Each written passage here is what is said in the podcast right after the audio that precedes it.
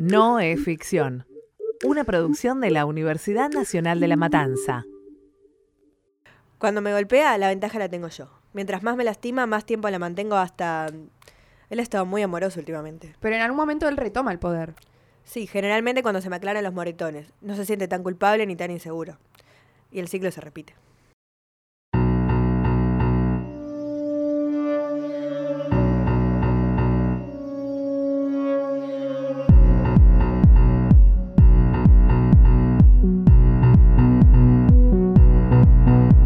Buenos días, buenas tardes, buenas noches, dependiendo del momento en el que hayas decidido ponerle play a este podcast que hemos bautizado como No es ficción.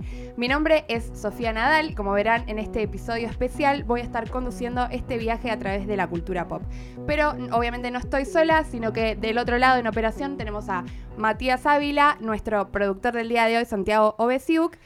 Eh, a mi lado en la mesa, Ximena González. Y en este episodio especial le damos la bienvenida a Yasmina Abdeneve, nuestra productora estrella, que el día de hoy va a estar charlando con nosotras. Bueno, Yas, contanos en el día de hoy de qué vamos a estar hablando. Bueno, en este episodio vamos a estar tratando la serie Big Little Lies eh, y vamos a tratar el tema o relacionarlo con el tema de la violencia doméstica. Bien, la serie está basada en la novela Big Little Lies, que fue escrita en 2014 por la australiana Liane Moriarty.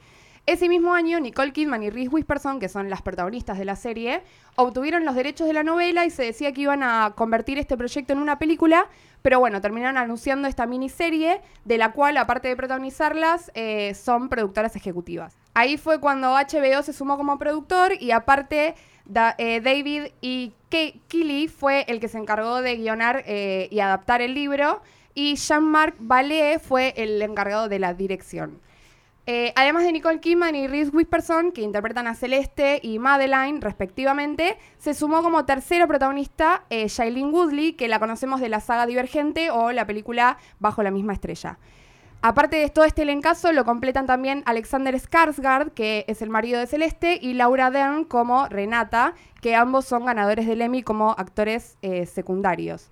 Y la serie también ganó el Emmy a Mejor Miniserie en 2018 y después fue anunciada que iba a salir una segunda temporada, con lo cual, bueno, todo este premio fue bastante polémico porque eh, era el premio a miniserie, que tenía que tener una sola temporada, pero después salió la segunda.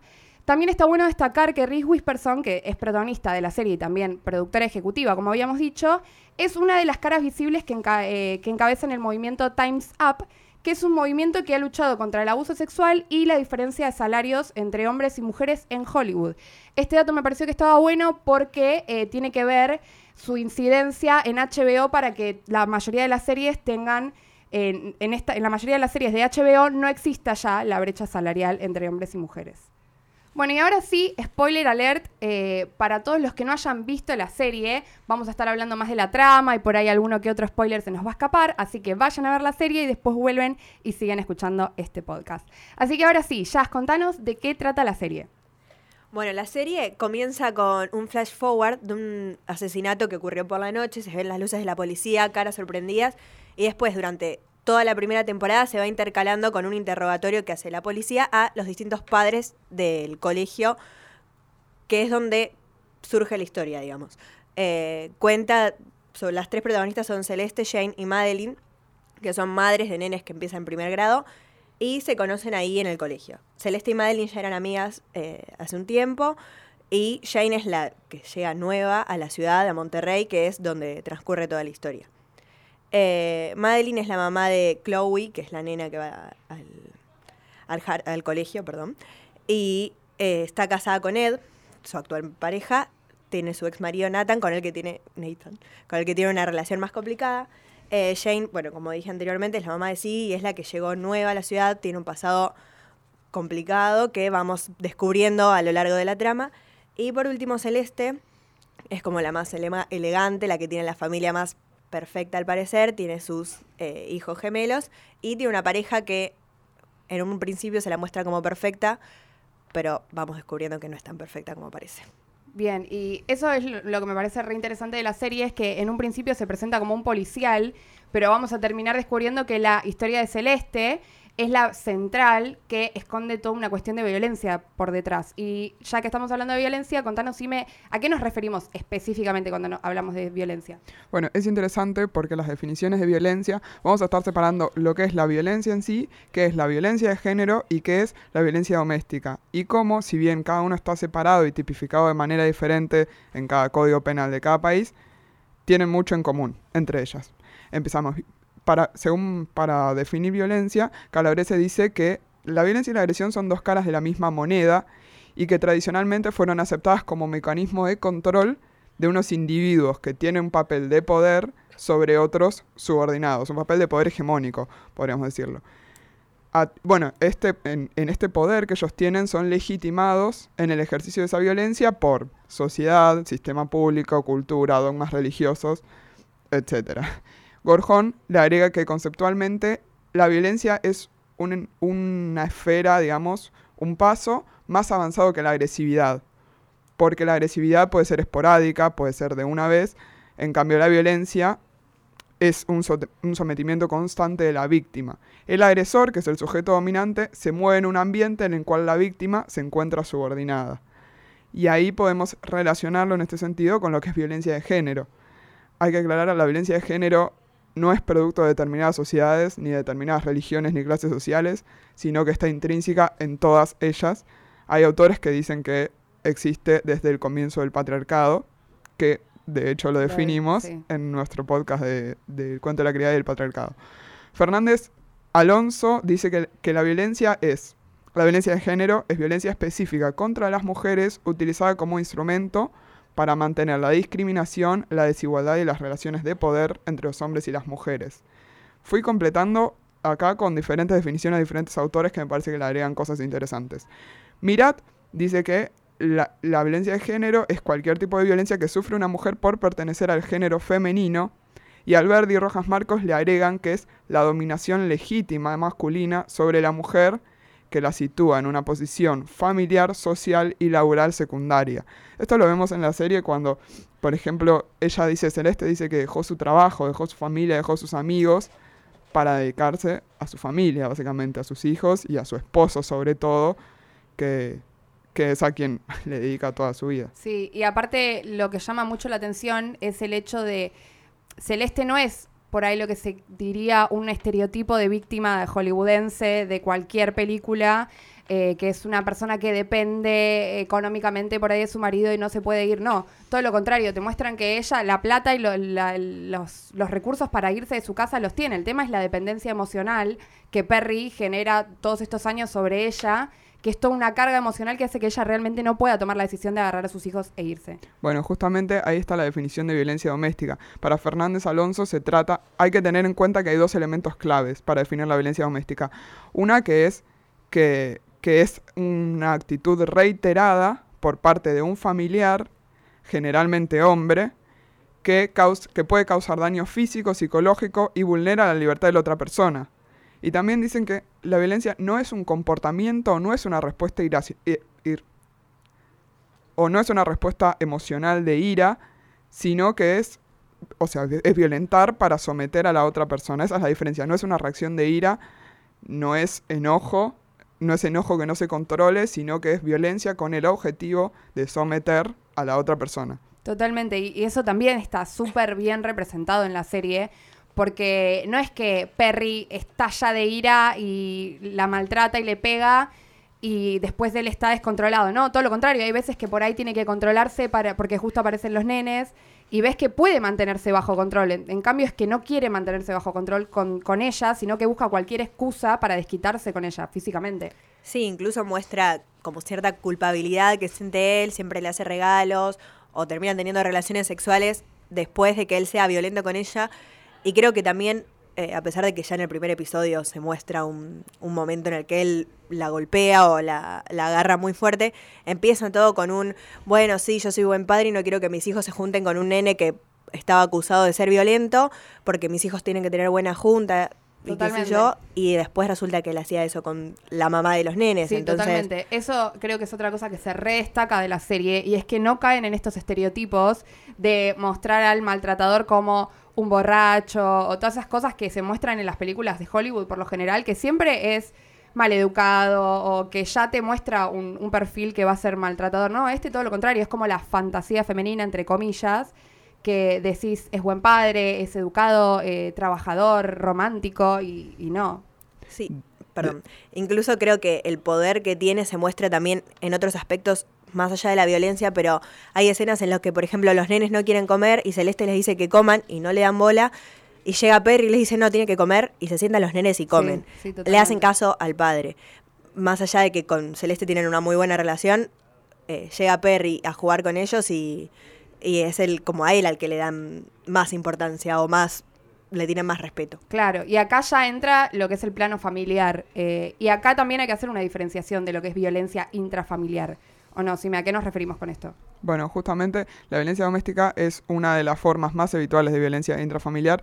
Generalmente la violencia intrafamiliar es de cualquier familiar sobre cualquier otro familiar eh, dentro de, de un grupo, digamos.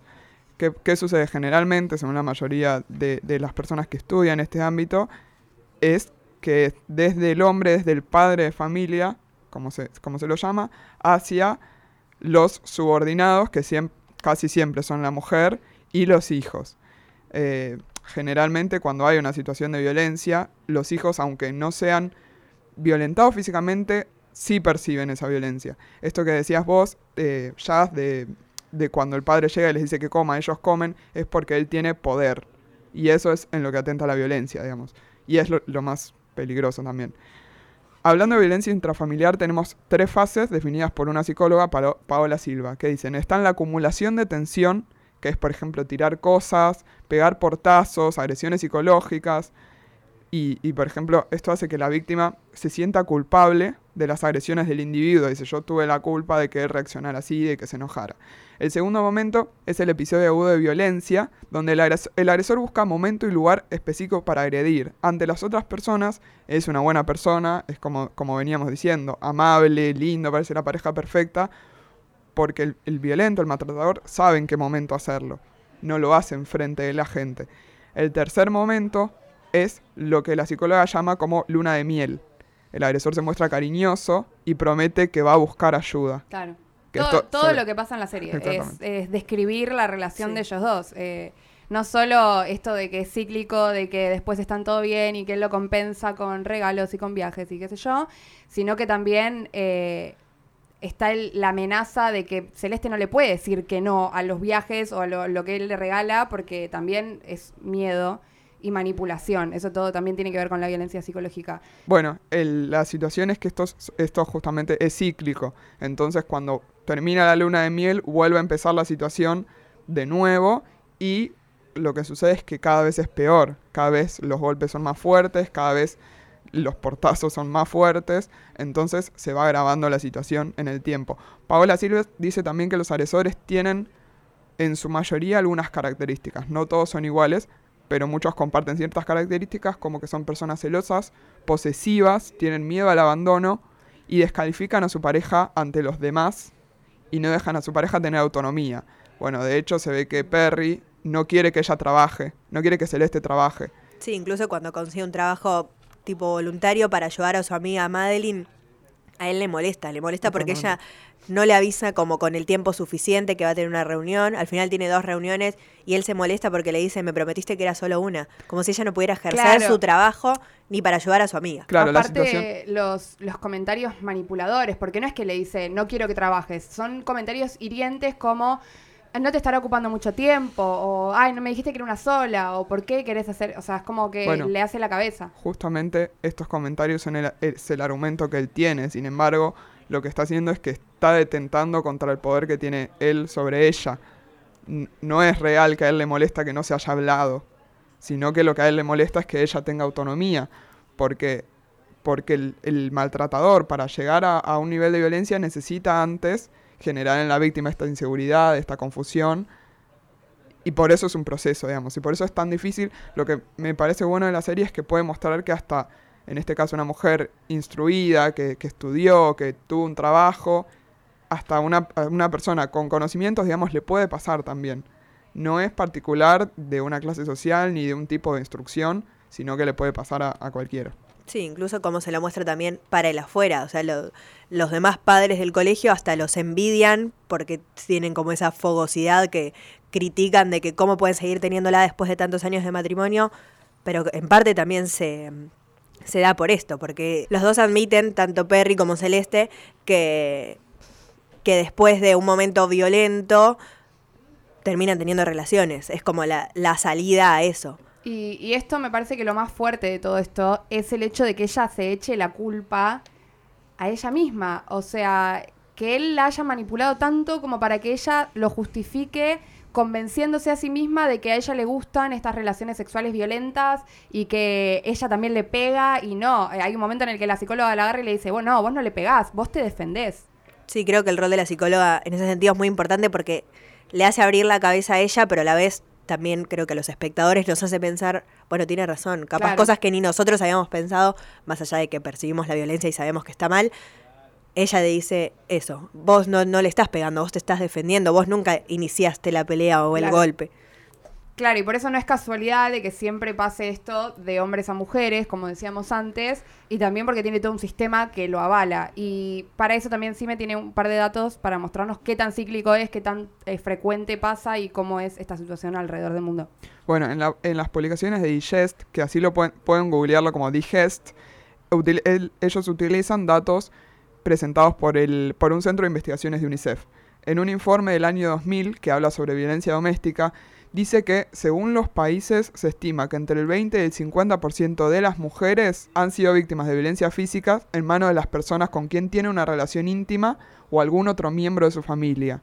Entre el 20 y el 50%, lo vuelvo a repetir por si no, no quedó bastante claro No, la gravedad locura. que tiene. Es una locura. Bueno, por eso ellos en este informe sostienen que no, no va a ser posible mitigar estos efectos en la realidad de las familias si los gobiernos y las instituciones y la sociedad civil, la sociedad civil no se deciden a afrontar este problema. Lo que dice, cuanto- cuando estos abusos y estas violencias se producen dentro del mismo hogar, son tácitamente tolerados gracias al silencio y la pasividad del Estado. ¿Qué sucede? En algunos países en donde comenzaron a hacerse legislaciones de la- sobre la violencia doméstica, las mismas mujeres a veces no se dan cuenta, además de por la manipulación que sufren de parte de su pareja, porque creen que es- eso es así y eso es lo correcto. Eh, por ejemplo, el informe hablaba en el caso de las, de las violaciones dentro de las parejas. Muchas mujeres creen que cuando aceptan estar con esa persona, eh, la pareja tiene derecho a pedirles relaciones sexuales ilimitadamente y que ellas tienen que aceptarlo porque son sus parejas. Esto, esto es re importante, es importante aceptar que dentro de una pareja también se puede dar violación. Puede no tener tu consentimiento en algún momento determinado. Así es. Bueno, y el informe también toca, es muy, muy horrible los datos que, da el informe sobre prácticas que, suceden violentas contra las mujeres, así que lo recomiendo leerlo por si lo quieren. También habla de la violencia psicológica y de lo grave que es, porque muchas mujeres no sufren violencia física, pero sí psicológica, y algunas de las víctimas que fueron entrevistadas para este informe dicen que la violencia psicológica es permanente y significa torturas emotivas constantes y una vida llena de terror, dice así. Entonces, muchas de estas víctimas sostienen que es peor la violencia psicológica que la violencia física, porque les deja estragos emocionales que no se curan de ninguna manera. Bueno, si bien el informe dice es muy difícil tener datos sobre, sobre la cantidad de mujeres que sufren violencia psicológica, es casi imposible, dicen, los casos de violencia física, generalmente todas esas mujeres o casi todas esas mujeres sufren violencia psicológica también. Entonces eso es un parámetro, porque para llegar a este tipo de agresión física antes tuvo que, haber todo un proceso como el que estábamos explicando antes. Sí, eso no nace de la nada. De hecho, se ve constantemente cómo eh, Perry quiere mantener ese miedo sobre Celeste. Hay una escena en la que Perry, me acuerdo, están Celeste y Madeline están hablando en la cocina de la casa de Celeste. Y Perry aparece atrás para hacerse un sándwich como un personaje re secundario. Pero inmediatamente eh, Celeste y también nosotros que lo sentimos eh, como nosotras como espectadoras lo vemos y lo sentimos como Celeste, ya da miedo y ella tiene que empezar a medirse cada palabra que dice eh, porque él está ahí, es allá, se siente la amenaza. Me parece que lo que está bueno de la serie es que genera esto que vos la estás viendo y cada vez que aparece el personaje de Perry, como que uno se pone tenso viéndolo, y como que te, te genera esa sensación como si, si lo estuvieras viviendo Sí, y en sí. realidad no.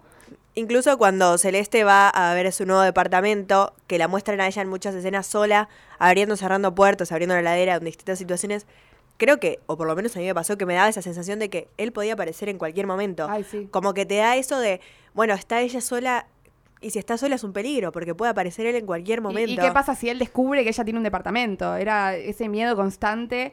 Y eso, esto lo relaciona también con lo que habías dicho antes, que retomo lo de la violencia intrafamiliar, que es que los nenes también lo reperciben. O sea, de hecho, al final del- de, la serie, esto spoiler, eh, nos enteramos que al final el nene que había ahorcado a, ahorcado a la nena en el, en el colegio era justamente el hijo de, de Celeste y de Perry, que era eran los gemelos perfectos y no, e igualmente, aunque ellos piensen que no ven la violencia, lo perciben, lo aprenden, lo sienten.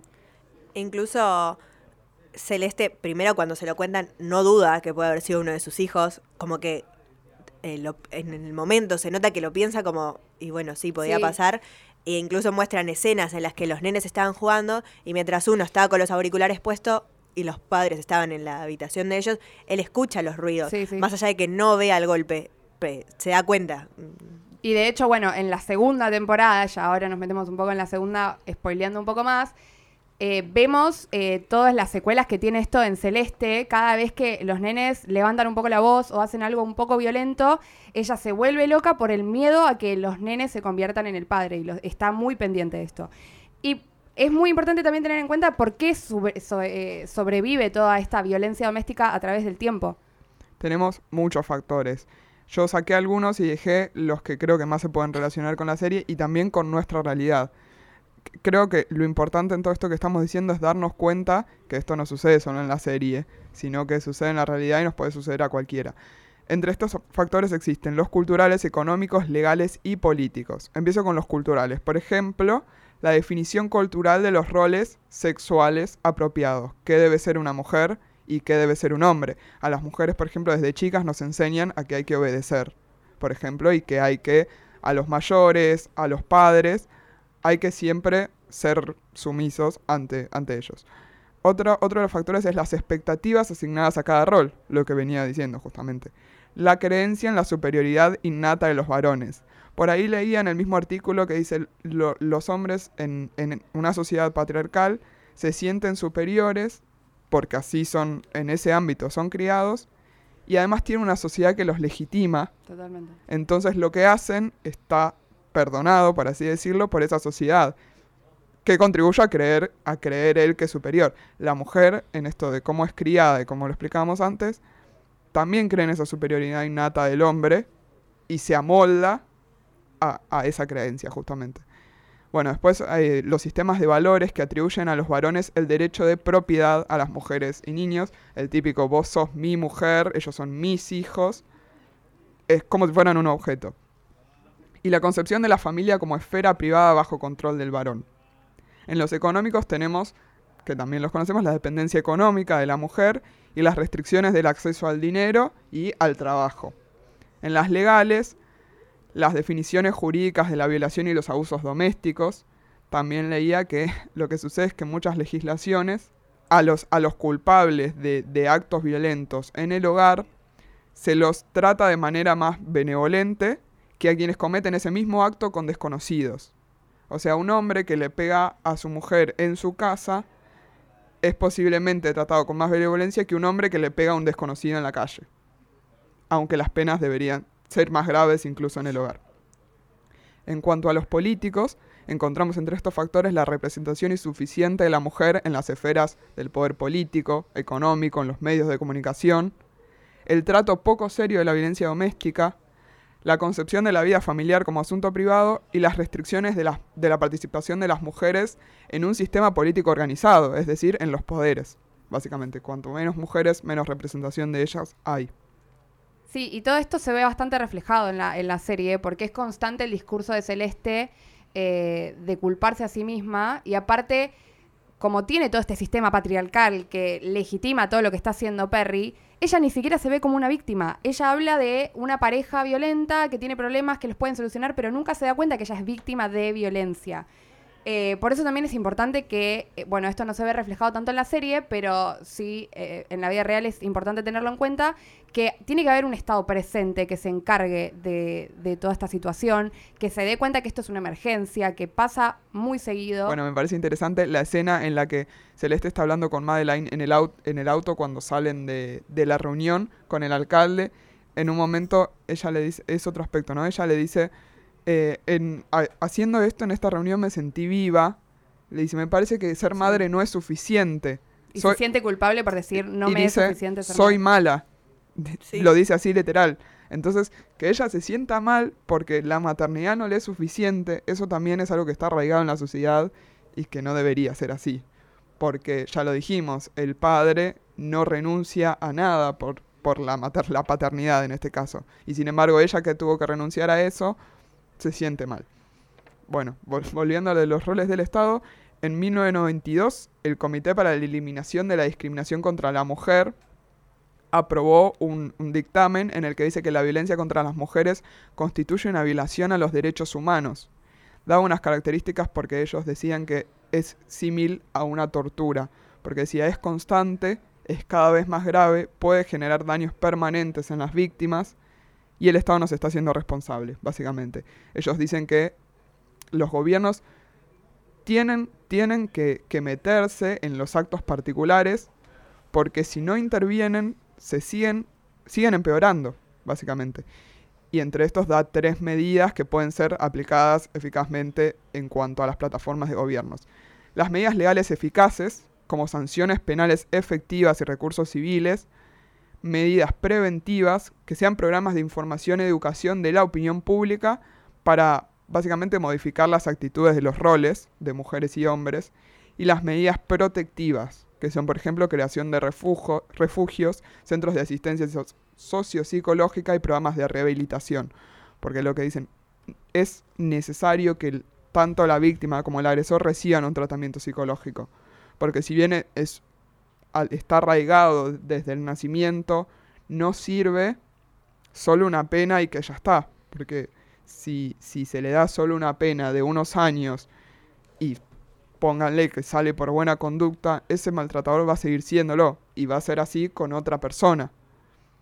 Entonces por eso son importantes también las medidas preventivas en las que se dé información, se diga qué es la violencia de género, cuáles son los signos de la violencia de género, cuándo una mujer tiene que estar alerta. Por ejemplo, como decíamos, si su pareja da muchos portazos, golpea paredes, rompe objetos, descalifica a la mujer en frente de otros, hay que tenerlo en cuenta porque son las primeras señales en las Sí, que... y acá queremos hacer también una aclaración. eh, toda esta cuestión de patriarcado, que hay mucha gente que por ahí se lo toma muy a la ligera, de mala contestación, esto y aquello. No, todo legitima una conducta que puede terminar de otra forma, puede empezar siendo sutil, psicológica y puede ser también explícita, violenta, pueden ser golpes, puede terminar en un femicidio. Entonces, todo esto hay que tenerlo en cuenta. Lo importante es que no creamos que solo es grave el asesinato, sino que es grave desde el inicio. ¿Y por qué sucede también? Porque esto es verdad que hay hombres que también son violentados por mujeres, pero yendo a las cifras, son leí las cifras son cerca del 2% los hombres violentados por mujeres. También es cierto O que sea, en muchos estamos casos hablando de un 98% de mujeres que son violentadas por hombres. Es cierto también que hay muchos casos en los que los hombres no denuncian por vergüenza, por patriarcado, justamente porque ellos no tienen que tener miedo. Pero, pero volvemos, tenemos cifras en Argentina, hasta más o menos mitades de septiembre hubo 235 femicidios en un año. Según el observatorio ahora que sí nos ven, que lo pueden buscar así en Twitter, ellos, sufren- ellos suben todas las cifras, hay un femicidio cada 26 horas en lo que va del 2019. Esto se achicó, en 2018 fueron un femicidio cada 32 horas, a principios de este año uno cada 27 y luego de los cuatro femicidios que sucedieron el fin de semana, Esto, claro, lo hablamos en el marco de septiembre del 2019, Así en el que hace muy poco, o en un fin de semana, hubo cuatro femicidios en, de formas bastante violentas, muy violentas, por decirlo de una forma, muy horrible la situación que viven las mujeres, es el miedo constante y cada vez es más, es peor, hay más cifras, más muertes. Así es. Y lo grave es que en este caso, también según el observatorio, ahora que sí nos ven, el gobierno destina 11 pesos por mujer para el Instituto Nacional de la Mujer, que es el encargado de aplicar la ley 26.485, que es de protección integral para prevenir, sancionar y erradicar la violencia contra las mujeres en todos los ámbitos que, relacionen su- que desarrollen sus relaciones. Esta ley dice que la, la violencia contra las mujeres se define como toda conducta, acción u omisión que de manera directa o indirecta basada en la relación desigual de poder afecte su vida, libertad, dignidad, integridad física, psicológica, sexual, económica y patrimonial. Y también las categoriza. Algunas ya las nombramos, pero decimos, las violencias contra la mujer pueden ser físicas, psicológicas, sexuales, económicas y simbólicas. Y las modalidades pueden ser violencia doméstica, institucional, laboral, contra la libertad reproductiva, obstétrica y mediática. Ahora me gustaría, empecemos en un tema más serio. Desde el 2012, en nuestro Código Penal, se agregó la figura del femicidio, que antes no existía. Antes todas las figuras que estuvieran enmarcadas en el, en el ámbito de una relación, que un hombre haya matado a su pareja, por ejemplo, se calificaban como crímenes pasionales. Como si eso hubiese sido por un, lo que decíamos antes, una Todo lo reacción de a ira. lo que es, claro. Exactamente. Lo interesante fue, el- la figura de femicidio no es una ley particular, sino que es, a- agrava la pena. El homicidio común, podríamos decirlo, tiene entre 8 y 26 años. Cuando, cuando está caratulado como femicidio, debería ser cadena perpetua para, para los implicados. Acá sabemos que no se cumple casi en ningún caso. Es muy indignante, eh, por lo menos para nosotras, el hecho de el, miedo y la amenaza que sentimos día a día y después ver en los noticieros que ni siquiera se condena eh, dicha pena. O sea, no hay nadie que cumpla, le dan 10 años a un asesino, a un femicida y, y no se hace nada por esto. Bueno, justamente este agravamiento en el Código Penal se, se hizo en base a que en 2011 se asesinaron, mataron a Carla Figueroa, a su pareja, que era Marcelo Tomaselli. El asesino había sido anteriormente encerrado por violar la mano armada, recuperó su libertad después de que la justicia aceptó una apelación que hizo ella y dice, el acusado manifestaba la intención de casarse y reanudar la convivencia. El juez estimó que el deseo de Carla, que ella realmente quería eso, cuan- lo soltó. Una semana después de salir a la calle, Tomaselli la mató. Bueno, esto er- fue un caso muy paradigmático, que venía también cerca del asesinato de Wanda Tadei, la pareja de- del músico de Callejeros, y esto fue lo que le dio pie a la figura de femicidio, que no existe desde hace mucho, existe desde, desde el 2012, hace menos de 10 años. Entonces es importante tenerlo en cuenta. Decíamos que, que el presupuesto por mujeres de 11 pesos este año, en el proyecto de- del presupuesto del 2020, del año que viene, el total del presupuesto nacional dedicado a la mujer va a ser del 0,0067%, lo que equivale a 20 pesos por mujer. Entonces acá vemos la seriedad del tema. Se necesita presupuesto porque el presupuesto sirve para todas las medidas que decíamos antes, preventivas, legales. También es muy importante que además del dinero se les dé cursos, por ejemplo, a quienes ocupan los sistemas legales, porque sin una visión con perspectiva de género es muy difícil lograr algo, porque si, si los quienes son encargados de eh, conformar las leyes y votarlas no están conscientes de lo que está sucediendo, es muy difícil que, que algo suceda realmente. Sí, y también lo mucho que pesa la mirada externa, no solo de los gobernantes, que son los que justamente deberían dar el ejemplo porque son los que siguen legitimando un discurso patriarcal, sino también de los medios y ahora también en las redes y todo. Bueno, yo lo relaciono también con la serie en la segunda temporada, que está el personaje de Meryl Streep, que es el que se agrega, eh, que es el que eh, ella interpreta a la madre de Perry. eh, y ella llega a representar literalmente todos los miedos y prejuicios que puede tener una persona que fue víctima de violencia y especialmente una persona que fue víctima de violencia como lo fue Celeste, que es una persona que se culpabiliza todo el tiempo y este personaje llega a representar todos esos miedos juntos, porque constantemente le echa la culpa, la trata de mala madre por el hecho de estar traumada, eh, lo cual es cero empático y pasa todo el tiempo. Me parece que la figura de Meryl Streep está buenísima para mostrar justamente y desmitificar ese discurso de cuando, cuando el agresor se lo castigue, no sé si lo escucharon, personas que dicen, bueno, pero entonces las mujeres van a empezar a hacer denuncias así porque sí, por despechadas. Y, y acá podemos ver que no, para una mujer es muy difícil estar en esa situación.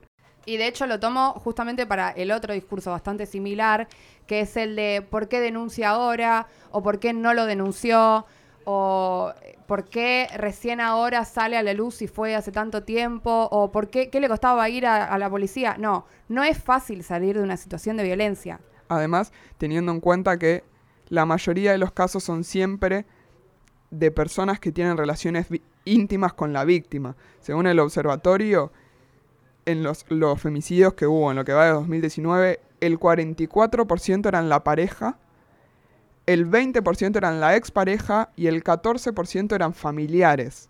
O sea, quiere decir, el, Es 80 terrible. el 84% en total tenían una- un, un vínculo de cercanía con la víctima. Eso también recae en lo difícil que es. No es fácil para una víctima que sufre abusos que sea un familiar, sobre todo en, en lugares, en países donde la familia es vista como una institución sagrada. Claro, sí. Es un familiar o es su pareja o es el padre de sus hijos. No es fácil. Sí, tiene que ver con toda esta dependencia emocional de la que hablábamos antes, que se relaciona tanto con la serie, de que Celeste constantemente dice, no, porque él es buen padre y él va a cambiar, él me quiere y él eh, lo intenta. O sea, está constantemente esa, esa cuestión emocional que cuesta mucho despegarse de eso. Claro, pero no es solo emocional, es también social. Totalmente, Es de que totalmente ella porque cree que es sí, así. Sí, Sí, sí, incluso Celeste cuando va a la psicóloga, que ya después empieza a ir sola, y la psicóloga le empieza, ya de- pierde como el rol de un psicólogo convencional y empieza a querer ayudarla. Le dice, si le pregunta si alguna vez se lo contó a alguien y ella le dice que no, que ella es la única que lo sabe. Y le pregunta por qué y ella le dice que su autoestima depende de lo que piensen los demás. Entonces que si los demás saben que ella es una mujer golpeada, ella va a perder como, como una presencia eh, en el colegio en el que está. Bueno, y a raíz de todo esto que veníamos debatiendo, eh, ya más cerca del final del podcast, siempre nos preguntamos lo mismo. Eh, ¿El creador de la serie realmente quiso comunicar esto? Yo personalmente creo que sí, y creo que está súper bien logrado. Eh, desde el principio, porque no solo el perfil de Perry no es el del maltratador estereotipado de Hollywood, sino que muestra que puede ser cualquier persona, incluso, una persona perfecta, entre comillas, o sea, un candidato perfecto. Eh, y también el perfil de la víctima no es el mismo tampoco. Eso está buenísimo que no caigan en los estereotipos y que muestre que cualquiera puede sufrir este tipo de violencia. Eh, bueno, y cómo lo atraviesa todo también, cómo pasa desde ser bien sutil, de, de toda la violencia psicológica, a terminar en lo más explícito, lo más violento. Eh, cómo ella se culpa, todo esto que venimos charlando para mí está súper bien representado en la serie. Eh, y también me parece muy importante que termine con este mensaje de sororidad entre ellas, de que realmente ves toda la serie cómo se vienen discutiendo y todas las diferencias que tienen y cómo se rechazan la una a la otra. Y se dan cuenta al final que no tienen que competir, sino que justamente hay un sistema patriarcal que las, las afecta a todas. Y hay esta cuestión de unidad, de sororidad entre ellas, que me parece un mensaje muy lindo para cerrar la serie. Eh, sí, yo pienso prácticamente lo mismo. Me parece genial cómo la serie muestra también para el exterior, que muchas veces dicen, ay, no sé, de- denuncian a un chico por violación y los amigos dicen, ay, pero conmigo es recopado. O pasó cuando denunciaron a D'Artés y salió Eva de Dominici a decir, no, pero bueno, conmigo siempre fue muy amable. Y no, o sea, Perry para los demás era la pareja perfecta, incluso los envidiaban por la buena relación que tenían, porque Celeste nunca había contado nada, ni la amiga se podía dar cuenta de lo que ella estaba viviendo. Y, y eso la serie, creo que ninguna otra serie que trate temas de violencia se muestra tan realista, o siempre, o alguien sospecha, o alguien se da cuenta, o ella se maquilla los moretones y sale a la calle, como que bueno, tiene que vivir su vida igual. Y me parece que no pasa así en, en, otros, en otras series o películas que traten este tema. Bueno, a mí también me parece que, que el autor sí quiso decir lo que, lo que se muestra en la serie y el análisis al que llegamos nosotros, que me parece que es bastante evidente. Y yo también coincido que, en que está bien muy en que está muy bien mostrado esto de, de la violencia y cómo, cómo va de la mano la psicológica y, la, física y cómo va de la mano también la visión de la sociedad sobre las temáticas. Algo que no hablamos, pero me parece muy importante es que cuando están entrevistando a, a todas las personas que vienen en la ciudad, vieron que está lleno de chismes, que dicen ella debe ser buena en la cama porque el, el hombre que es más joven está con ella, o el otro que le, le dicen que Madeline es como súper metida y súper molesta. Esos rumores son las expectativas de género que también se generan y me parece muy importante. Y también está, mostrado, está bien mostrado esto que, que venían diciendo del, del rol y de cómo actúa el agresor en frente de otros. Justamente me parece que la característica es que estas personas no son monstruos, no son, no Monstruo- sé, Monstruos aparentes. Claro, o sea, no son físicamente mutantes y tampoco son, no parecen malas personas hacia afuera, porque eso es parte de esa personalidad. Hay una, un término que yo creo que todos lo hemos escuchado de hijos sanos del patriarcado. Es en referencia, el contrario a, a uno de los insultos que nosotros usamos diariamente. Estos, estas personas, los maltratadores, no son, no, o sea, no es que son mal nacidos, por así decirlo, sino que creen que están legitimados en lo que hace y creen que tienen el poder sobre la persona a la cual ejercen violencia. Claro, no, no son fallas del sistema, sino que son hijos sanos de ese sistema que los legitima todo el tiempo. Claro, y no son fallas propias de cada persona, eso es importante, no son individuos separados que justamente todos hacen cosas más o menos parecidas, sino que son personas que forman parte de un sistema que los está legitimando y que les hace creer que pueden hacer eso que hacen, porque tienen el poder para hacerlo.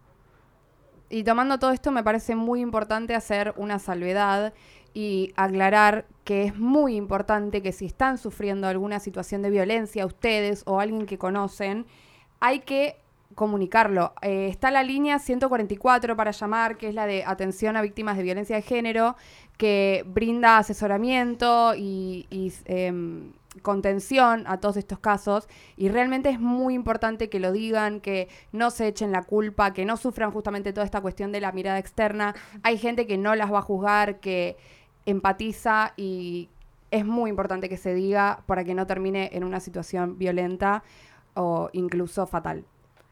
Y aclarar también que la violencia no es un golpe que te empujó o que te revolvió algo.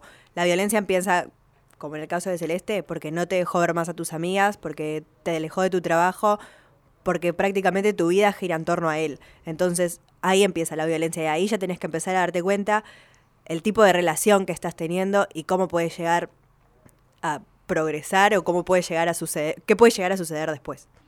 Bueno, en el episodio de hoy estuvimos tratando la serie Big Little Lies, estuvimos analizando cosas como la violencia doméstica, la violencia de género, la intrafamiliar, todas las diferencias entre ellas, el rol del Estado y muchas cuestiones más de género que son muy importantes. Eh, para escuchar más episodios nuestros pueden escucharnos tanto en Spotify como en Apple Podcast, en Google Podcast y en nuestra página unlampodcast.com. Eh, también pueden seguirnos en nuestras redes, que es arroba unlampodcast en Instagram. Nos pueden comentar qué series les coparían que hagamos. Nos pueden tirar ideas, comentarios, cualquier cosa es bien recibida. Eh, y bueno, llegando al final del episodio, nosotros nos preguntamos siempre, eh, aquello que vemos nosotros en una serie, una película o leemos en un libro, ¿qué es? Lo que vemos no es ficción, es la realidad. Muchas gracias por escucharnos, nos encontramos en el próximo episodio.